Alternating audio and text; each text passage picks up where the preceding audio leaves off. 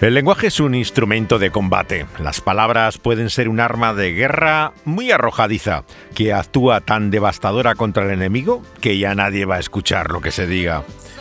La religión no es ninguna excepción en ese sentido. Si lo peor que se puede decir de una iglesia es que es una secta, lo más ofensivo que algunos pueden decir de un predicador, de un pastor o un teólogo es que es fundamentalista. Para muchos es un término tan amplio que se puede emplear para describir todo el pensamiento evangélico. La segunda visita a Inglaterra de Billy Graham, el año 1955, para una campaña de evangelización en la Universidad de Oxford, provocó tal controversia en la prensa que el propio Stott tuvo que intervenir para aclarar qué quiere decir eso de fundamentalismo. The mighty Haringey Arena in London draws a capacity crowd of over 11,000 for the first meeting in Britain of the American Evangelist team headed by Billy Graham. Graham, who wears a slate grey suit and a modest tie, makes his address from a purple-draped platform.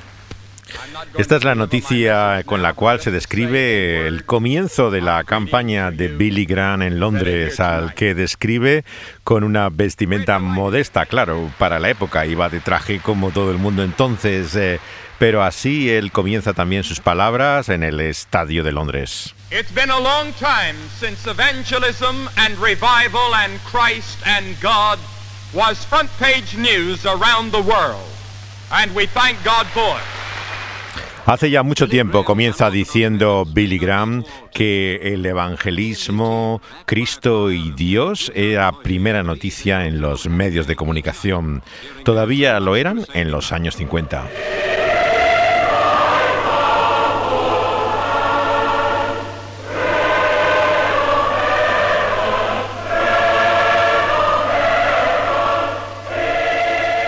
Stott esperó 10 días para intervenir en el debate que se produjo en la prensa británica, sobre todo en el diario Times, donde varios clérigos anglicanos, incluidos obispos, hablaban del peligro fundamentalista, la creciente influencia del movimiento evangélico en Gran Bretaña. La discusión se inició en la sección de cartas al director, que es eso que había cuando los periódicos eran serios y no escribía cualquiera comentarios. Y en esa sección tan selecta no tardaron en venir cantidad de reacciones, eh, entre las que había anónimamente un hombre llamado Atley que eh, dejó el diario ese año y que parecía ser redactor del propio periódico. Él tenía simpatía a esa tendencia contemporánea de la erudición bíblica que se oponía al liberalismo teológico del siglo XIX. Dice así también el comentarista en simpatía con este movimiento evangélico. Reconoce cómo el liberalismo tiene todavía sus defensores, pero dice está casi tan muerto como el anterior fundamentalista. Ese fundamentalismo para el doctor Graham no era fundamentalismo en el sentido antiguo de la palabra. Según el editor del Times, el evangelista de Estados Unidos predicaba el cristianismo como una religión sobrenatural, no como una forma de filosofía moral.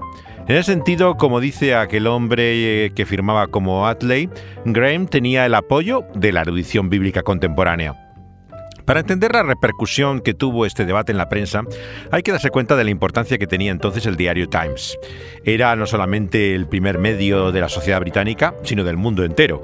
Hablar del periódico Times era hablar realmente de la mayor autoridad en información y opinión. Era el modelo de periodismo por antonomasia. Stott mismo lo leía cada mañana, a la hora de desayunar, desde los días que era estudiante en Cambridge. Claro que había otros periódicos, ¿no? Pero vemos que él era eh, como tan fieles a este medio en particular. Muy diferente, claro, este tiempo al cual cualquiera amanece con noticias falsas en las redes sociales, todo tipo de comentarios tendenciosos. Entonces, claro, la información era otra cosa.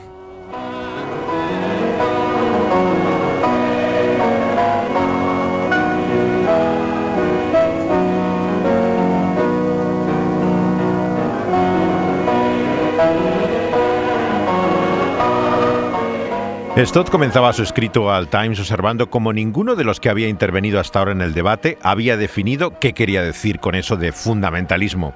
Y afirmaba ya en el primer párrafo que el Dr. Graham ha negado públicamente en más de una ocasión que sea fundamentalista.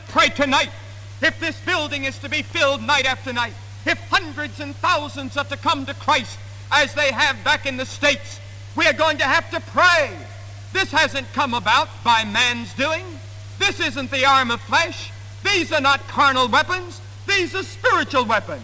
And the only way that God will be for us Dice Gren en su sermón que así tanta gente ha venido aquí no es por ninguna explicación humana, es Dios y su espíritu el que había reunido toda esa gente en el estadio en Londres en los años 50. And to help promote the kingdom of God in Britain, we've come to see if we can make some contribution to turning the tide away from the church, sending people back to church, and bringing men to a saving knowledge of Jesus Christ. Dice que ha venido a Gran Bretaña no para reformar la nación, eh, sino para que las vidas de personas cambiadas haga que vuelvan a la iglesia que han abandonado. Así era como los medios de comunicación transmitían fielmente el mensaje del evangelista norteamericano.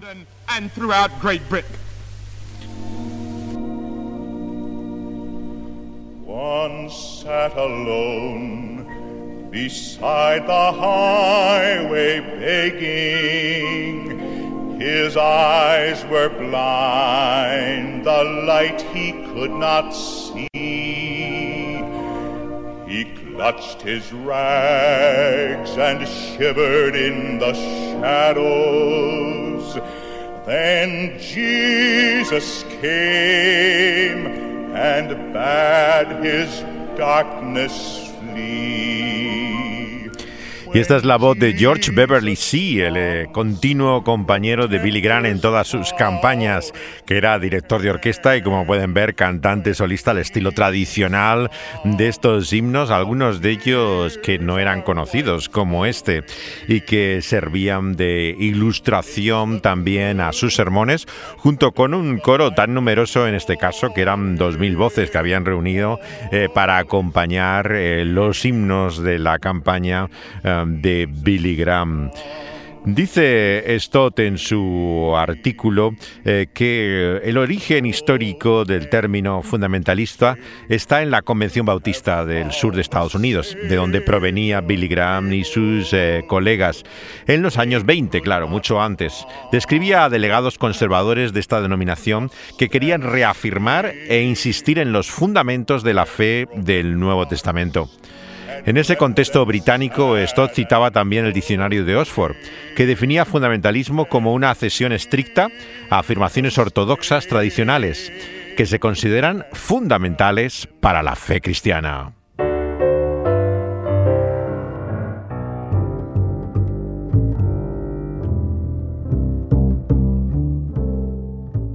En el sentido original del término, Stott eh, se consideraba también fundamentalista.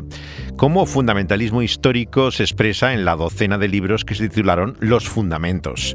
Se publicaron entre 1909 y 1912.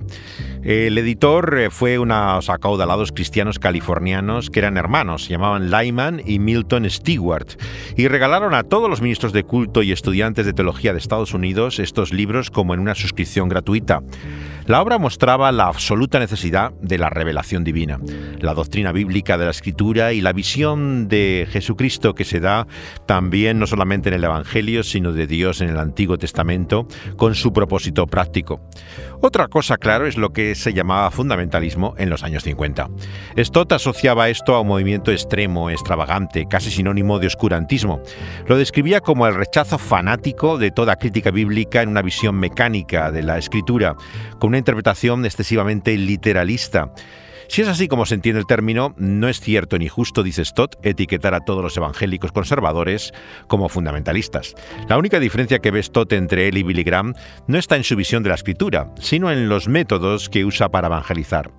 Lo único discutible para Stott de Graham era el mecanismo que él utilizaba de la publicidad moderna que él consideraba que no era lo más adecuado para llevar a la conversión religiosa. De hecho, para él todo esto tiene que ver con un problema mucho más antiguo. Dice Stott que si el llamado del cristianismo se ha de dirigir a toda la personalidad, o principalmente a las emociones, con el riesgo de distorsionar todo el carácter y producir un efecto en el mejor de los casos efímero, pero en el peor un auténtico peligro. La predicación de Stott era muy evangelística, pero era una exposición bíblica muy clara, sin prisas, casi sin ilustraciones y carente de cualquier intento sobre todo de forzar una decisión.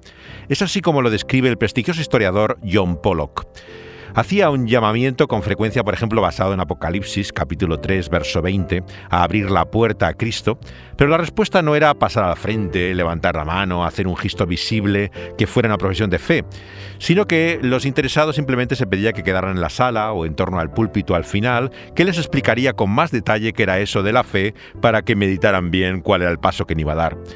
Hablaban entonces con personas comisionadas como consejeros, pero no para hacer la oración en ese momento del llamado penitente, no para pasar a la estadística del número de conversiones de la campaña, sino para dirigirles a una iglesia donde fueran introducidos a la fe cristiana.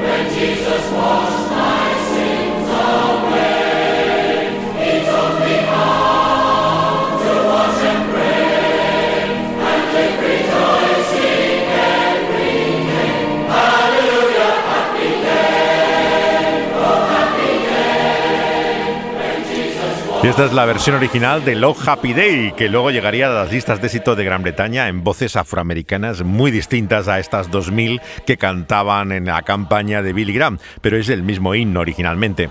La práctica del llamado al altar eh, no venía de los avivamientos en Inglaterra o las colonias del siglo XVIII, sino de Finney. En la década de 1830 en Estados Unidos empieza a adaptarse también eh, luego a la práctica europea, esto que realmente eh, encontramos luego también en las campañas de Billy Graham. Tras un mensaje pues, de una media hora se acababa invitando a recibir a Cristo. Y así es como realmente se producía eh, la respuesta. Stott eh, lo que hacía más bien, como decíamos, era esperar a que acabara la reunión, la gente que interesaba se quedaba y él hablaba unos 10 minutos, explicaba lo que llamaba el camino a Cristo y así es como hicieron las campañas pidiéndole a Billy Graham que no hiciera el tradicional llamamiento al altar pero el, propio vicario de la iglesia de la Universidad de Oxford, donde hizo su primera campaña en Gran Bretaña, le dejaron que hiciera también una bendición al final, que era también en cierta forma como un anticlímax a todo lo demás. Pero de esta manera se consideraba eh, que no se provocaba eh, tanto escándalo o ofensa en esta manera de evangelizar. El debate de la prensa que había provocado esa visita a la universidad llevó a la publicación incluso de un libro, de Gabriel Herbert, El fundamentalismo y la Iglesia de Dios. Curiosamente no era un autor liberal, sino que era anglo-católico, y respondía a él también Packer luego con otro volumen editado un año después que se llamaba El fundamentalismo y la palabra de Dios. Y el sentido que le dan a esta palabra en libros como este de Packer es el histórico, el original, el de los años 20, aunque constata claro que la terminología está cambiando. Give me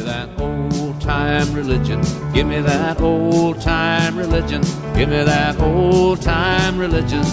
It's good enough for me. Makes me love everybody, makes me love everybody, makes me love everybody, and it's good enough for me. So give me that old time religion. Give me that old time religion. Give me that old time religion. It's good enough for me. And it was good for our mothers. It was good for our mothers. It was good for our mothers and it's good enough for me. So give me that old time religion. Give me that old time religion. Give me that old time religion. It's good enough for me. Play it, Bobby. Dame la religión de toda la vida. Ese es el espíritu de lo que llamamos el fundamentalismo. Esta canción tradicional de gospel es originalmente de 1873 y eh, fue popularizada a finales del siglo XIX a raíz eh, de la visita del autor del texto Tillman a una de estas campañas que se hacía bajo las lonas de las tiendas en la América profunda, en este caso en Carolina del Sur, en 1869. Pero el que lo canta es alguien tan poco relacionado con lo que conocemos como la cultura américa conservadora, eh, que es eh, Willie Nelson, el cantante de country conocido por sus posturas eh, liberales para los americanos, pero que también es particularmente cercano por su fe cristiana a esta canción, a la religión de toda la vida.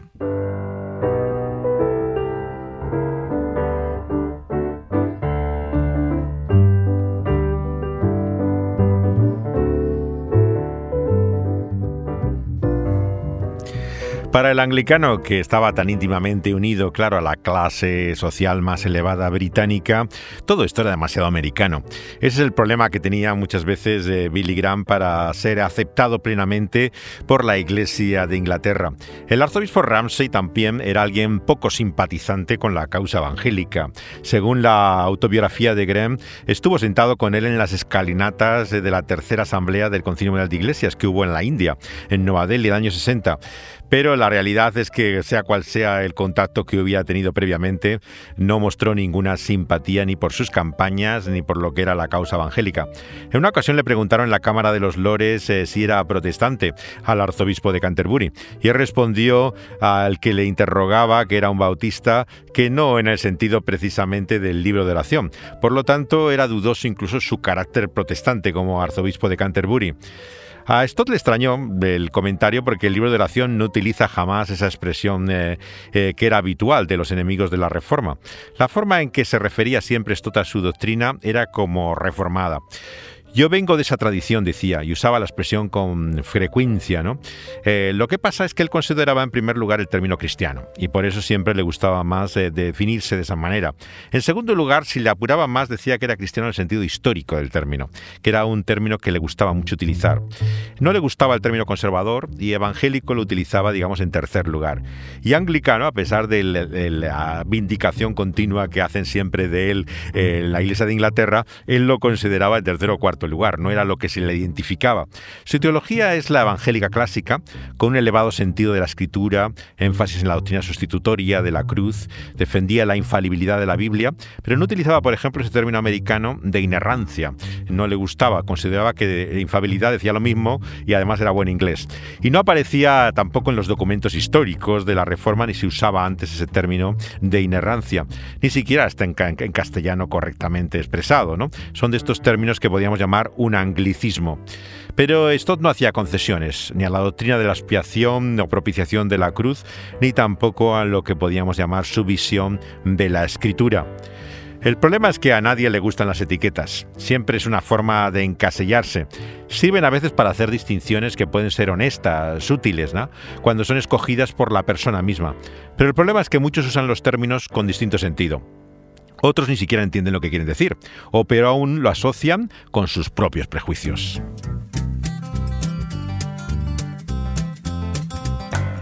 Daddy was an old time preacher man.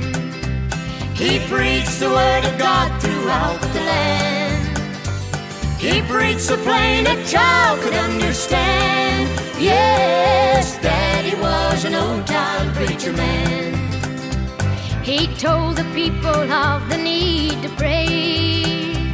He talked about God's wrath and judgment day. He preached about that great eternity. He preached hell so hot that you could feel the heat. Yes, Daddy was an old time preacher man. And Leona would get up to testify.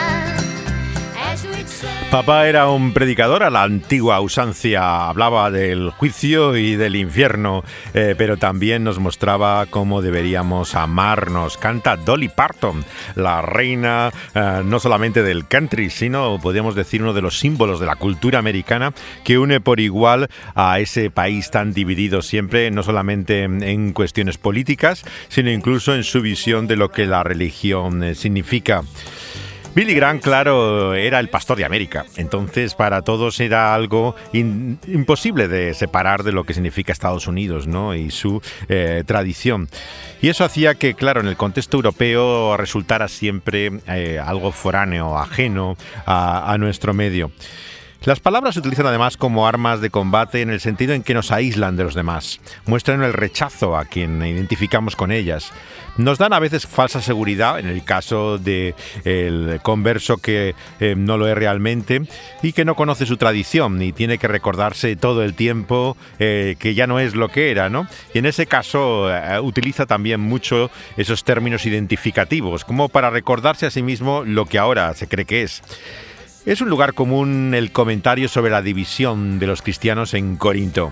Algunos, dice el Nuevo Testamento, se consideraban seguidores de Pablo, otros eran de Pedro, y había incluso de Apolos. Pero se suele decir que los peores son los que creen que son solamente discípulos de Cristo, porque no quieren reconocer ninguna otra influencia, ¿no? Aparte de la de Jesús. Son los cristianos sin historia, los que su fe viene directamente del siglo I, como si hubiera llegado caído del cielo hasta ellos por primera vez el cristianismo. En nuestro contexto latino, además, eh, no es sencillamente honesto silenciar la gran distinción que hay en la cristiandad entre católicos y protestantes. Países como España o Latinoamérica, eh, en todas sus naciones hay una tradición católica muy importante. Por lo tanto, muchos utilizan el término católico como sinónimo de cristiano y no quieren decir particularmente esa rama o distinción. Por eso lo que sirve muchas veces a la confusión, el ocultar eh, con qué aspecto del cristianismo es que nos identificamos. El término evangélico además significa algo diferente en cada idioma. Por ejemplo, en inglés estamos hablando de él como un movimiento histórico que enfatiza la conversión relacionado con avivamientos, pero que también expresa la fe histórica, ¿no? de padres apostólicos, reformadores, pero que hoy en día, claro, sirve para describir cualquier grupo. Da igual lo excéntrico o incluso el interés político de presión que, se llame evangélico. En la iglesia luterana, sin embargo, en alemán es habitual utilizar el término evangélico como sinónimo de esa denominación en particular.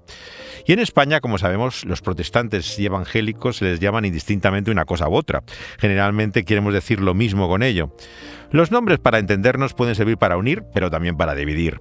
Si entendemos con Stott que la fe evangélica no es nada más que el cristianismo histórico, el movimiento evangélico debería ser un lugar de encuentro y no de separación. De cualquier forma, la identificación nos da confianza, porque lo que se oculta, bueno, ahí siempre hay sospechas, hay algo que pretendes esconder.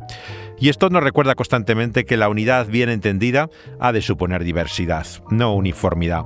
Y esa unidad nos enseñó una y otra vez está en su palabra, no en una institución como puede ser la Iglesia de Roma, sino en esa palabra verdadera en la que somos cambiados cada día.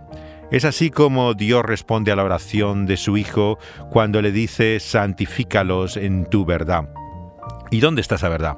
Pues tu palabra es verdad, dice Jesús. Así que cuando escuchamos su palabra, conocemos la verdad. Y solamente ella va a poder cambiarnos.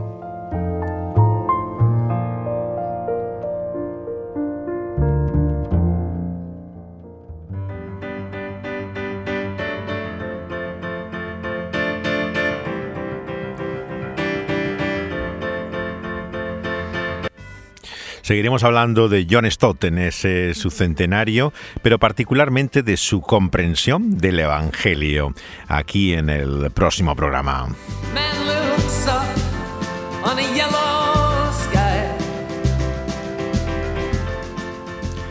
Uniendo grabaciones, músicas, canciones y efectos ha estado al control Dani Panduro. Y recordando a su antiguo maestro con cada vez más nostalgia del pasado, José de Segovia.